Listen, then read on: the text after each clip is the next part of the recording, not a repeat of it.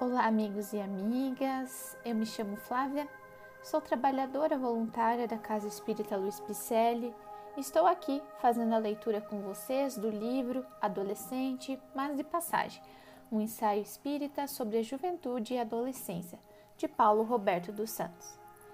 Nós já estamos chegando à leitura do quinto capítulo, o qual está intitulado como O Namoro Ensaiando o Futuro e eu vou começar a ler agora aqui com vocês.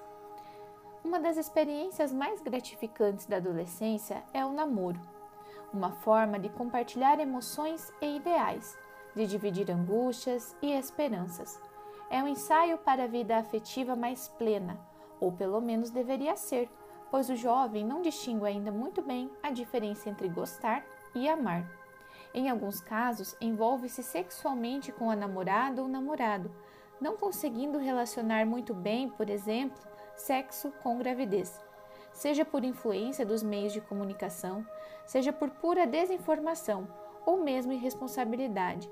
Tais experiências costumam ser mais traumatizantes do que prazerosas, comprometendo muitas vezes toda a existência terrena. Há uma grande diferença entre gostar e amar. Gostamos de nadar, de andar de bicicleta, de ir ao cinema, sem que nos dediquemos integralmente a isso.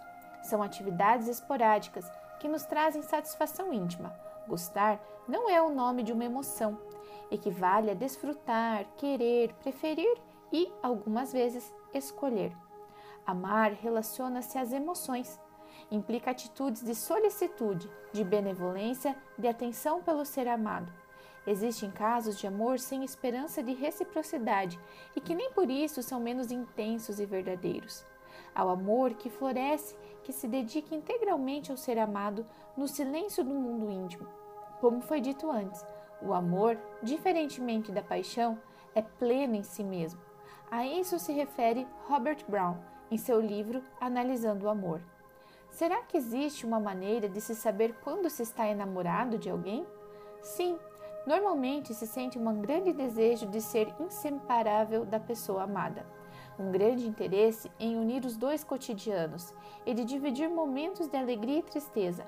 Pode acontecer, entretanto, que uma pessoa goste de alguns aspectos de outra e que por isso não pretenda estar com ela constantemente. Para o adolescente, o namoro é a oportunidade de ter as primeiras experiências no campo da sexualidade. O abraçar, beijar e acariciar são sensações que lhe trazem prazer, mesmo que o afeto não seja ainda preponderante. Alguns estudiosos do comportamento humano chamam nossa atenção para o fato de que entre os 14 e 17, 18 anos há mais impulso sexual que afeto. É a fase de instinto sexual, sem direção determinada. O rapaz e a moça sentem atração física por colegas de classe, por exemplo, indistintamente. Passados esses anos um pouco turbulentos, surge o erotismo, um período em que o desejo sexual passa a ser dirigido não mais a qualquer um do sexo oposto, mas àqueles com determinadas características. O desejo sexual começa a sofrer a influência do afeto. A moça passa a desejar aquele rapaz em especial, ou somente aqueles que tenham determinadas qualidades. O rapaz, por sua vez, não sente atração como antes por qualquer moça, mas por aquela que lhe corresponde a determinados anseios. Dentro dessa visão que se coloca em paralelo com a ótica espírita, o afeto vai se tornando cada vez mais seletivo, até fixar-se numa determinada pessoa que, normalmente, será sua companhia por aquela jornada terrena, quando não seja um espírito extremamente afim que se reencontra para a continuidade da vida realmente entregue as circunstâncias favoráveis a uma existência saudável, entende-se providência divina, o espírito reencarnado terá sempre pela frente pessoas que deverão compartilhar de suas experiências, como se a vida conspirasse positivamente em seu favor. Nesse contexto, não se deve tratar as primeiras experiências afetivas como um passatempo, pois ninguém lesa ninguém no campo íntimo sem criar comprometimentos perante as leis divinas. Portanto, o namoro é coisa séria. Um modismo comum, reflexo da época em que vivemos, é o ficar, ou seja, passar um final de semana com ele ou com ela sem maiores compromissos e com direito a tudo ou quase tudo.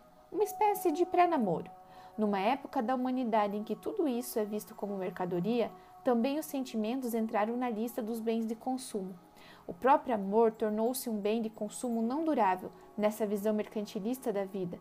Se isso terá algum resultado positivo, temos nossas dúvidas. Parece mais um sintoma de insegurança afetiva generalizada, misturada com o desejo de não contrair compromissos ou responsabilidades. A pressa de muitos jovens em começar sua vida afetiva sexual mais cedo tem conduzido a várias tragédias pessoais. O casamento precocemente contraído, sem a devida preparação no campo emocional e material, a gravidez inesperada e por isso indesejada, gerando infanticídios.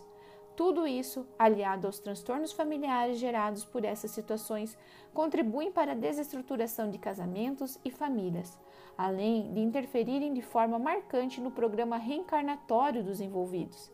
Realmente, existem reencarnações não programadas, espíritos que são atraídos pelas energias sexuais postas em movimento e que então submetem-se passivamente aos automatismos reencarnatórios.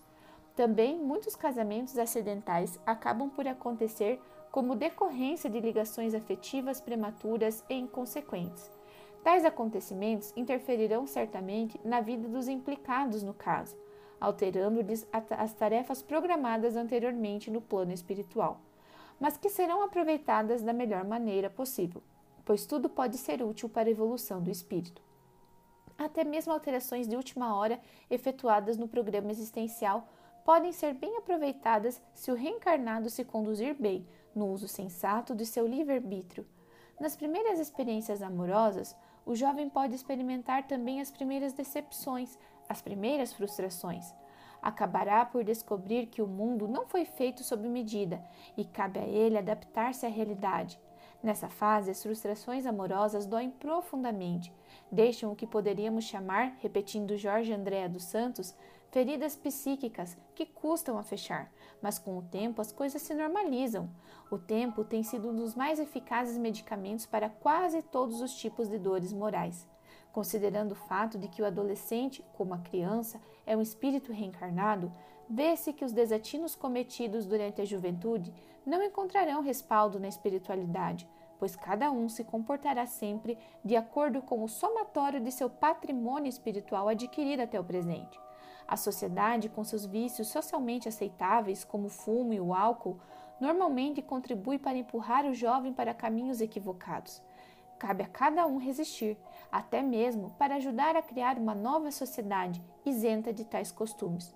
Retomando nosso fio de raciocínio referente ao namoro, podemos dizer para concluir o presente capítulo que ele pode ser uma forte, forte fonte de alegrias enquanto se aguarda maturidade e suas responsabilidades deverá merecer por parte do jovem uma reflexão mais séria, pois também essas experiências serão acrescentadas em seu acervo espiritual, e sempre será melhor que sejam experiências felizes. Não vale a pena arriscar todo o processo existencial na Terra, jogar numa única experiência todo o seu futuro, em troca de um ou outro prazer passageiro. Como veremos no capítulo posterior, devemos aprender a disciplinar a nossa vontade e controlar os nossos instintos o quanto antes. Isso é possível e é do que trataremos oportunamente. Ficamos aqui então, meus amigos, com a leitura de mais um capítulo. Então, que interessante, né? Nós aprendemos a diferenciar o amor da paixão, a importância da experiência do namoro, das responsabilidades para o espírito reencarnante. E além disso, né, eu acho que o autor fechou muito bem, dizendo que não vale a pena arriscar todo o processo existencial por uma única experiência, trocar todo um caminho, toda uma trajetória por, por um prazer passageiro. Então, se você gostou, compartilhe com seus amigos, seus familiares.